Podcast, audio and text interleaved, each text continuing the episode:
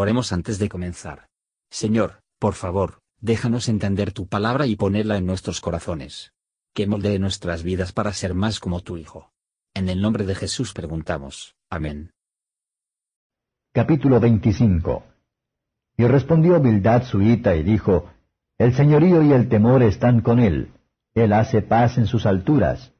¿Tienen sus ejércitos número? ¿Y sobre quién no está su luz? ¿Cómo pues se justificará el hombre con Dios? ¿Y cómo será limpio el que nace de mujer? He aquí que ni aun la misma luna será resplandeciente, ni las estrellas son limpias delante de sus ojos, cuanto menos el hombre que es un gusano, y el hijo de hombre también gusano. Comentario de Matthew Henry Job capítulo 25, versos 1 a 6.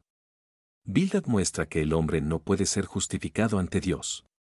Bildad deja caer la cuestión relativa a la prosperidad de los hombres impíos, pero muestra la distancia infinita que hay entre Dios y el hombre. Él representa a Job algunas verdades que había demasiado alto. Del hombre la justicia y santidad, a lo mejor, no son nada en comparación con la de Dios, Salmo 89 verso 6. ¿Cómo Dios es tan grande y glorioso, como puede el hombre, que es culpable e impuro, comparecer ante Él? Tenemos que nacer de nuevo del agua y del Espíritu Santo y ser bañados una y otra vez en la sangre de Cristo, que la fuente se abrió. Zacarías 13 verso 1. Debemos ser humildes como media, culpable, criaturas contaminadas, y renunciamos a la autodependencia. Pero nuestra vileza elogiará con descendencia y el amor de Cristo, las riquezas de su misericordia y el poder de su gracia serán magnificados por toda la eternidad por cada pecador que redime.